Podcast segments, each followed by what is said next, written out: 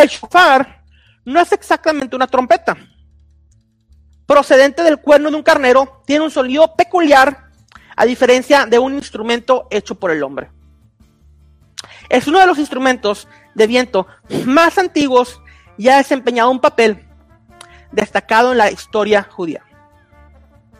El toque del shofar se escuchó cuando Moisés, cuando Moisés, Moisés Rabenu, habló con Dios en el monte Sinai, mientras recibía los diez mandamientos en Éxodo 19, 9, Shemot.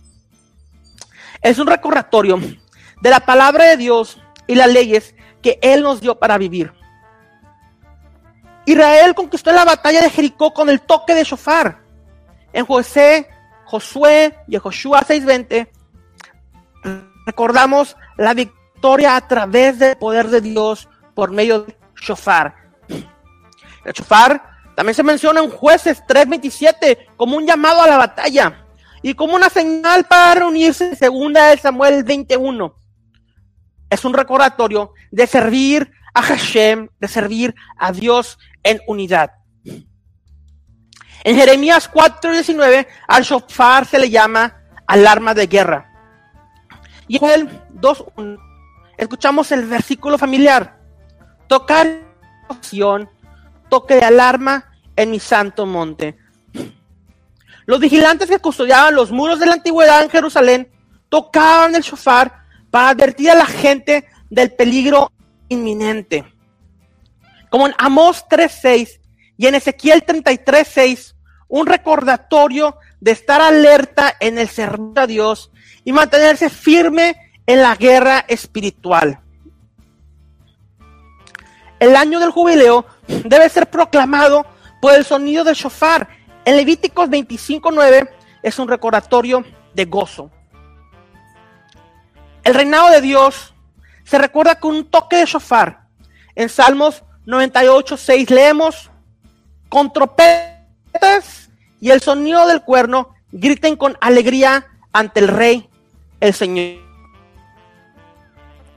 En el mundo antiguo se usaba un shofar para saludar a un rey.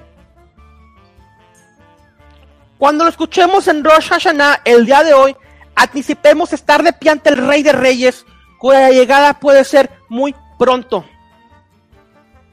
El shofar en Salmos 47.5 recuerda el gozo de estar en la presencia de nuestro Rey.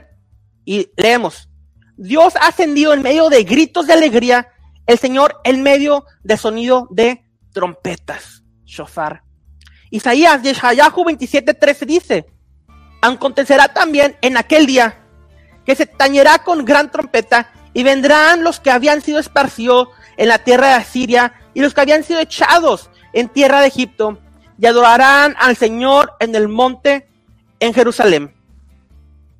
Los que fueron esparcidos serán reunidos para adorar al Señor en Jerusalén con el sonido del gran shofar.